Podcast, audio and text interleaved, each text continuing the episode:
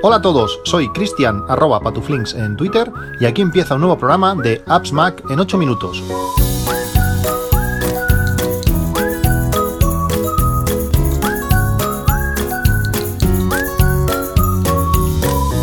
Hola a todos, martes 28 de febrero de 2023. Eh, estamos acabando ya el segundo, el segundo mes del año y aún no me he podido poner al día con todo el cierre anual. Madre mía, tengo un montón de cosas atrasadas. Tengo el Tubis, eh, toda la gestión de tareas las tengo, las tengo, lo tengo cargadito. Parece, parece mentira.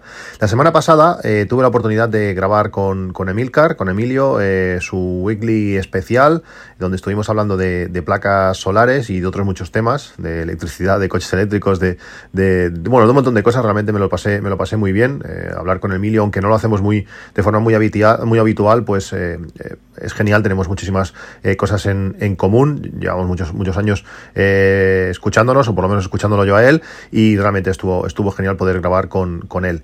Cuando acabamos de, grabar, o antes, no, no recuerdo, estuvimos hablando un poquito antes y después, le estuve comentando una, una aplicación que, se llama Poe y bueno, rápidamente parece que le gustó y al día siguiente estuvo hablando, estuvo hablando de, ella en su, en su podcast diario, pero no quería dejar yo de, explicaros eh, mis sensaciones con esta aplicación, con esta aplicación Poe, que me recomendó mi, mi amigo Dani Olaya, realmente me mandó un mensaje, me dijo, mira, mírate esta aplicación que me parece súper interesante.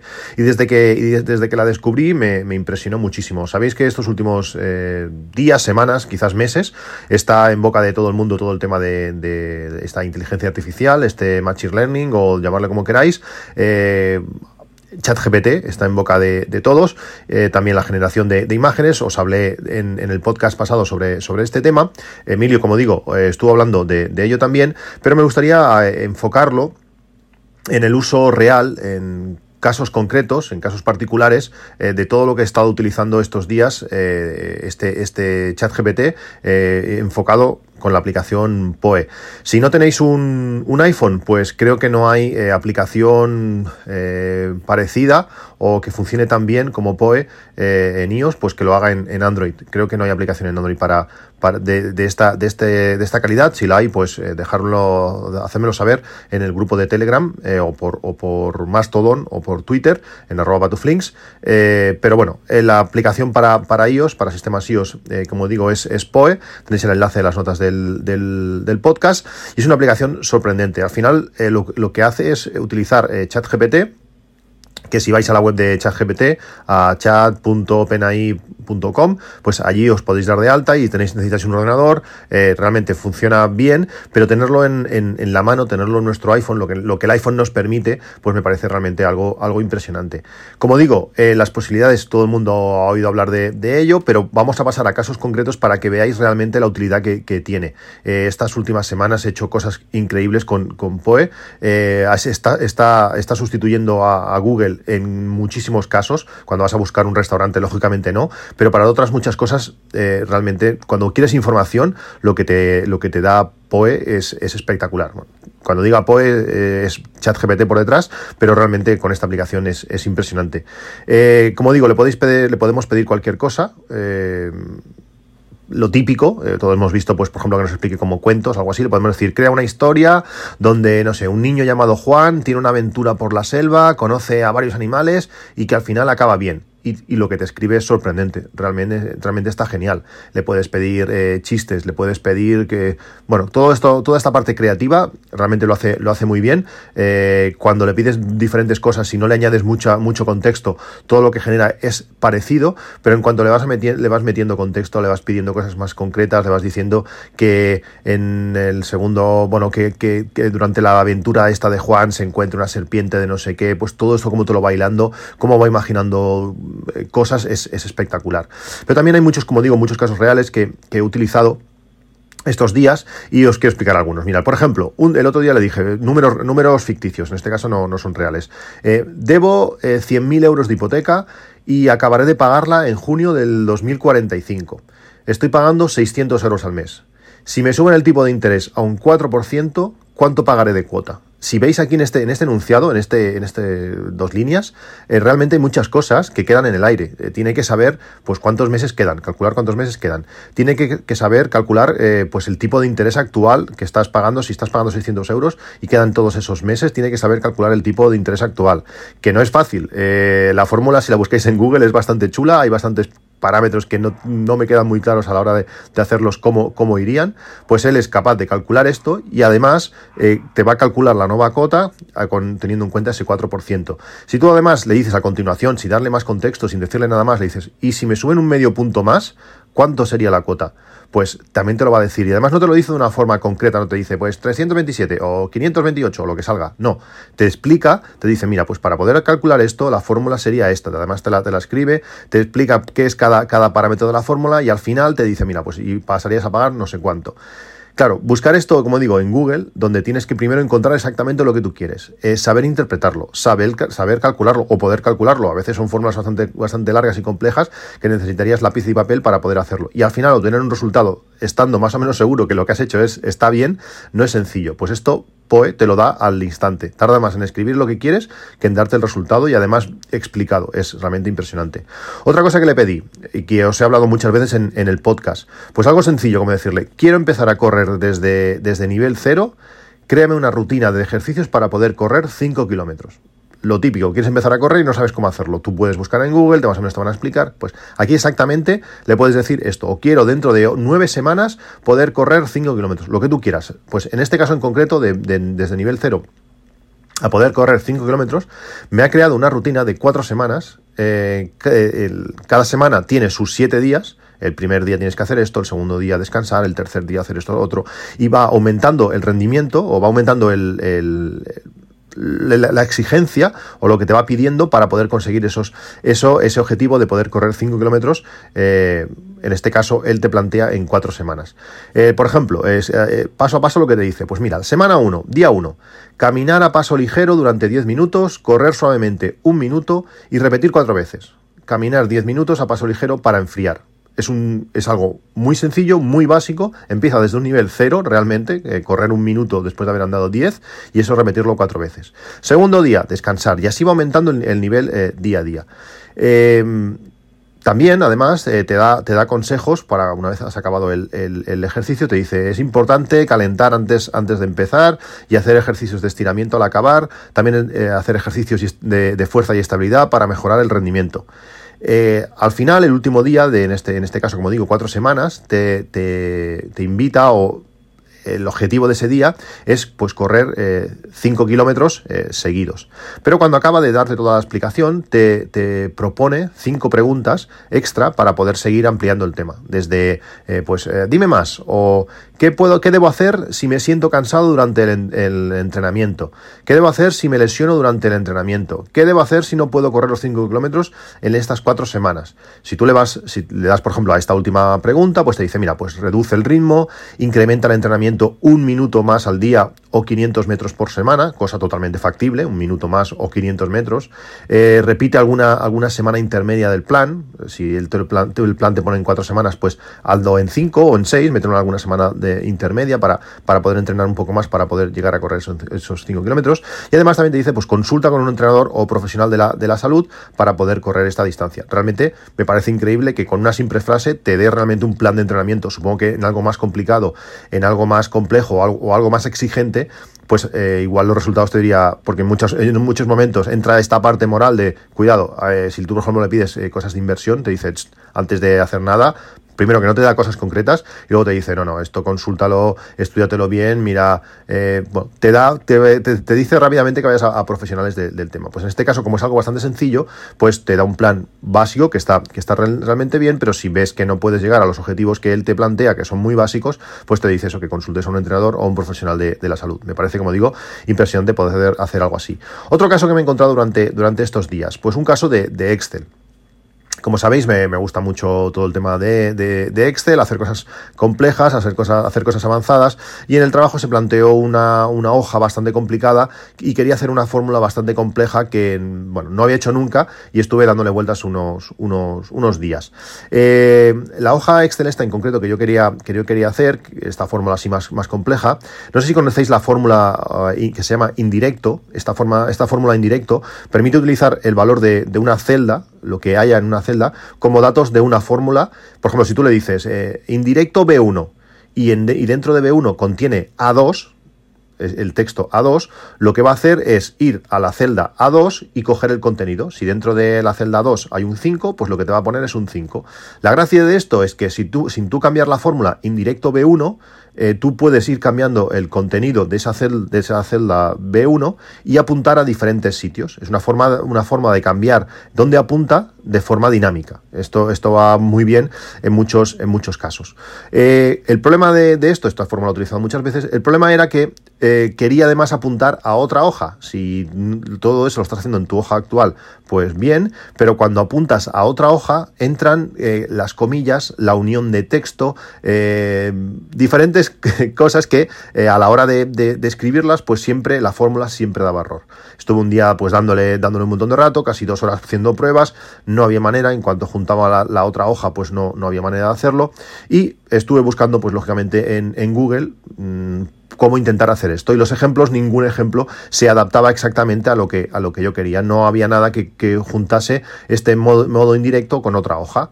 Eh, bueno, al final, después de más de dos horas, lo dejé estar, no, no había manera, cambié la manera de hacerlo, perdía esta fórmula dinámica, pero bueno, es lo que había, no, no conseguí hacerlo. Y al día siguiente, eh, mientras en un momento de descanso, mientras tomaba un café, estuve pensando, digo, ah, voy a preguntarle a Poe a ver si me dice el qué. Y fue impresionante, fue escribir lo que yo quería y en menos de un segundo tener el resultado, la fórmula exacta que, debía poner para, para poder conseguir esto que quería hacer no sé, me quedé cara de tonto. parece mentira como de forma tan sencilla tienes el, resultado. Y además explicado, eh, pues mira, esta fórmula funciona así, si juntas, para poder juntar texto tienes que poner unas personas entre, entre aquí y allá, tiene que haber comillas entre esto y esto para, para poder unir el texto, te quedas alucinado. Realmente no hace falta saber, sino saber cómo pedirlo, por decirlo así, practicar un poco cómo, cómo pedirlo. Para Excel es increíble. Luego otra cosa también que, estuve probando, aquello que estás ahí en el sofá entre, entre una película y otra, entre un partido y otro, no sé exactamente cómo fue, pues se me ocurrió pedirle eh, cinco nombres al estilo élfico para un Tesla blanco, por decir algo. Ojalá pudiera poner el nombre a un Tesla blanco, pero no, no fue el caso. Pues lo que, lo que me ofreció, además de no, no solamente de darme cinco nombres, eh, no sé, me dio el Bandar, Galandriel, eh, Tolorien, no sé, cosas así, te dice, estos nombres evocan la belleza y la elegancia de los elfos y se complementan con el color blanco elegante y sofisticado de un Tesla. Cada nombre contiene un sonido suave y musical que se adapta bien a un automóvil de lujo y se inspira en la mitología y la fantasía élfica. Entonces, me parece impresionante. Luego le pedí lo más o menos lo mismo, pero eh, para un Tesla negro con al estilo de Mordor. Y bueno, los nombres pues eran más oscuros, de sonidos más, más eh, no sé, como más, más graves. No sé, me parece, me parece impresionante que, podamos hacerle esto. También puedes pedirle nombres para perros, un montón de cosas y te explica el por qué, son nombres graciosos, no sé, no sé cuánto. Esto realmente en ese sentido también está, también está, está genial.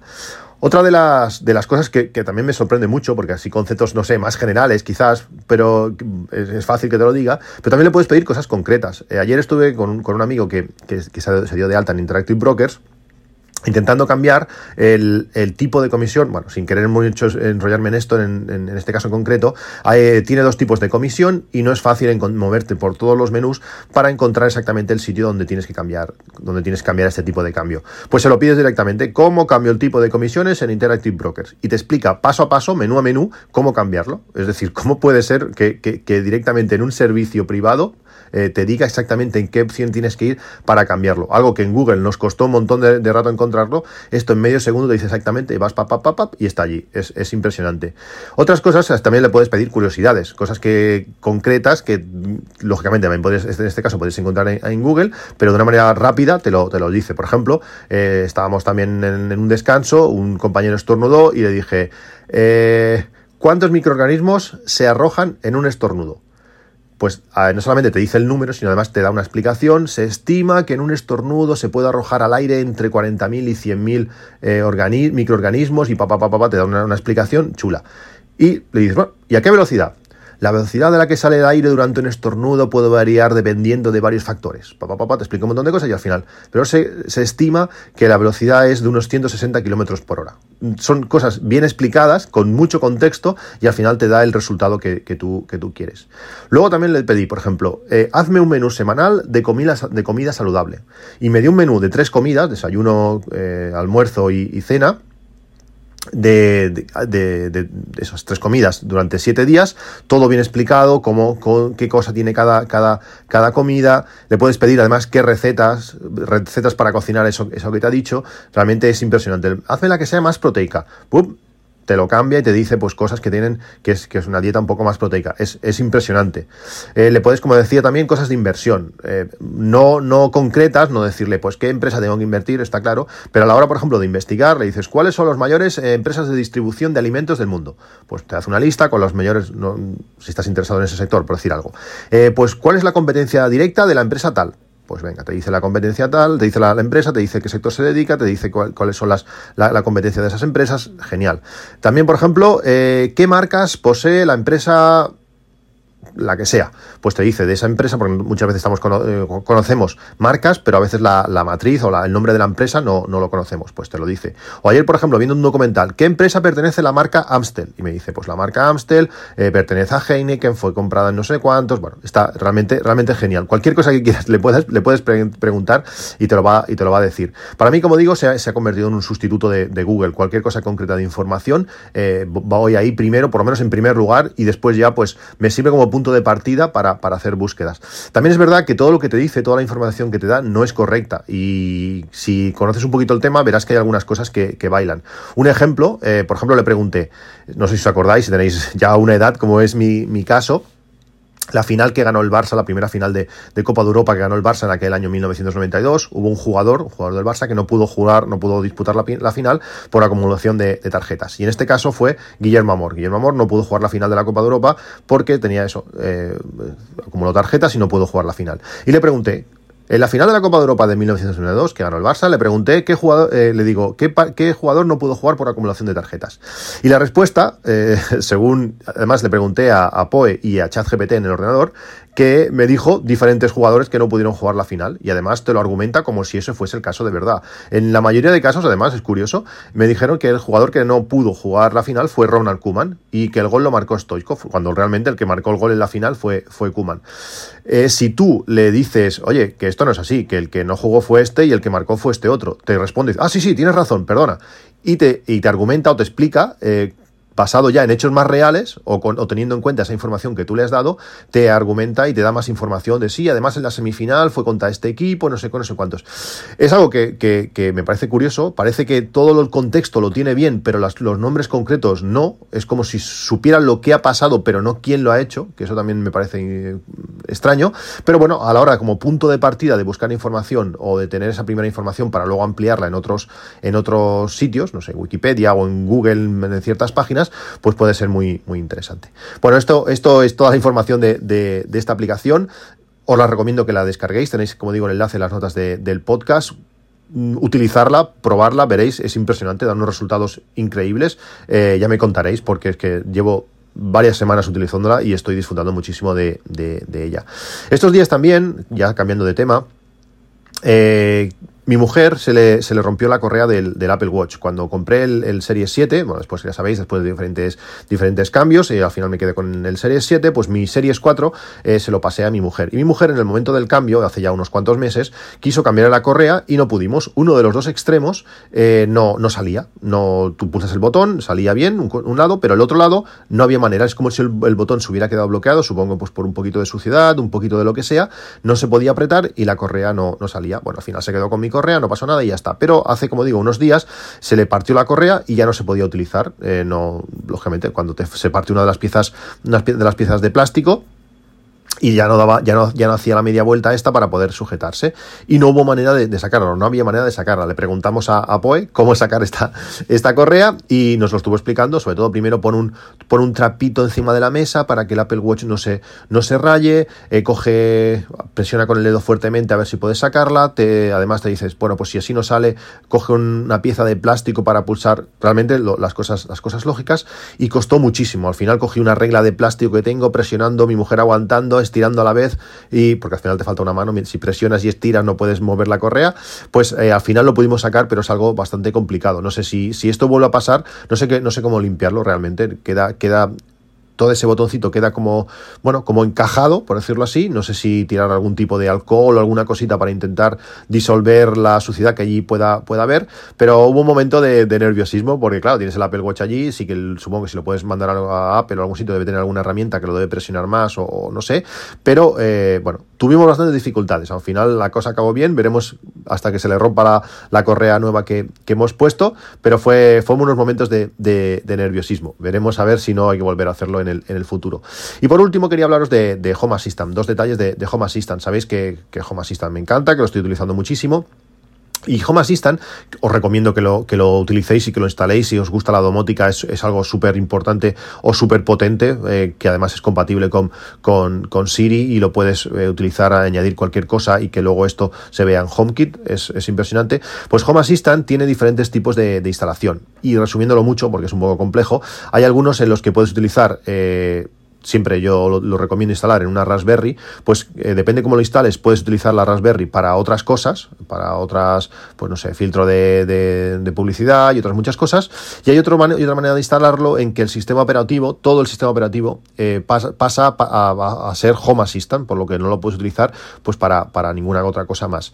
Yo lo tengo en el, con el, como uno de los primeros casos, puedo utilizar la Raspberry, la Raspberry para otras cosas, pero como no lo utilizo para nada más y solamente lo utilizo para, para Home Assistant, mi intención es migrar de un sistema a otro. Además, eh, Home Assistant se está poniendo un poquito delicado de la manera, depende de cómo lo tengas instalado, pues te da ciertos errores de incompatibilidad y ciertas cosas. Supongo que quieren controlarlo todo y si ven que tienes instalado de alguna manera que no les gusta, pues te da, te da errores. Tengo que hacer inventos para poder eh, actualizar cada vez que aparece una nueva, una nueva actualización. Lo bueno que tiene Home Assistant es que lo bueno y, y también un poco lo malo es que está instalado en una tarjeta SD. Las tarjetas SD pues son más delicadas, lógicamente, que un disco duro, aunque en mi caso, pues lleva más de un año funcionando la tarjeta SD que tengo, que tengo puesta, pero también tiene lo bueno es que es una tarjeta SD y la puedes sacar y meter de una forma súper sencilla, en medio segundo metes ahí el dedito, sacas la tarjeta y la puedes eh, trasladar al, al Mac y hacer una copia de seguridad una ISO de, de, de, la imagen que tengas, bueno, de la, o sea, puedes copiar toda la tarjeta SD y hacerla, grabarla en una imagen y guardarla en el Mac, guardarla donde quieras y tener una copia de seguridad en todo momento del sistema operativo. Si la cosa no funciona. Si la SD petara, pues puedes comprar una que son muy baratas, eh, vuelves a grabar la imagen en, esa tarjeta SD y al momento ya tienes el sistema funcionando. Además, como, como estas tarjetas son tan baratas, puedes tener casi dos tarjetas puestas al día a la vez y si una se corrompe o lo que sea, la sacas, la metes, metes la otra y listo, ya lo tienes el sistema funcionando.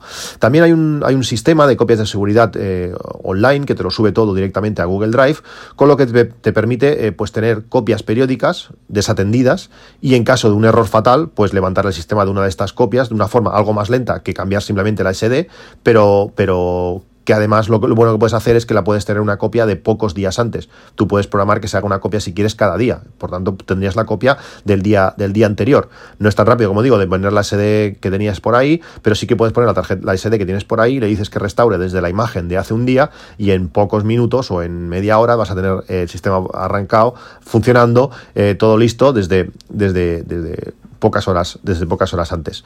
Eh, pues Además, dependiendo de la, de la, independientemente de la versión de instalación que tengas, si la tienes, eh, pues que todo el sistema operativo eh, sea de la PI o, que no, eh, estas copias de, seguridad son compatibles. Puedes restaurar una copia de seguridad de un sistema a otro. El otro día lo que estuve haciendo es eso, fue esa migración, instalé una tarjeta SD, el sistema operativo total de la de Home Assistant y restauré, restauré la imagen. Eh, es impresionante como en una hora, hora y poco, tenía el sistema funcionando, todo, todo, todo perfecto. Me falta alguna cosita del Zigbee, que es lo que tengo que acabar de hacer de funcionar, pero como ya venían mis hijos y no tenía más tiempo para hacerlo, apagas la Raspberry, sacas esa SD, vuelves a poner la SD original antes de haber hecho nada y el sistema funcionando y esperando que tenga otro día un poquito más de tiempo para para, acabar de completarlo. En ese sentido está, está genial. ¿Problema principal de todo esto? Pues que las Raspberries siguen siendo carísimas. Eh, me, encantaría poderos recomendar eh, una Raspberry para comprar, pero me parece indecente pues que una Raspberry que a mí me costó 110, 120 euros, pues hace, no sé, año y medio, dos, pues que ahora ronden todos los 300 euros. Por tanto, no os puedo recomendar, no os puedo recomendar ninguna, me sabe, me sabe mal. Bueno, pues esto es todo por hoy. No sé qué, os parece. Me encantaría que me hablaseis sobre, sobre POE, instalarlo, aunque no os parezca del todo útil, que lo es, ya os digo, instalarlo y probarlo, que son dos segundos, eh, súper sencillo, pedirle cosas y espero vuestros comentarios, ya sabéis, en Google, eh, en Google, en, Telegram, en Twitter y en, y en Mastodon que continuaremos hablando del tema. Como sabéis, la web de AppsMac está alojada, creada y mantenida por Fidel Carrera. Un saludo y hasta luego.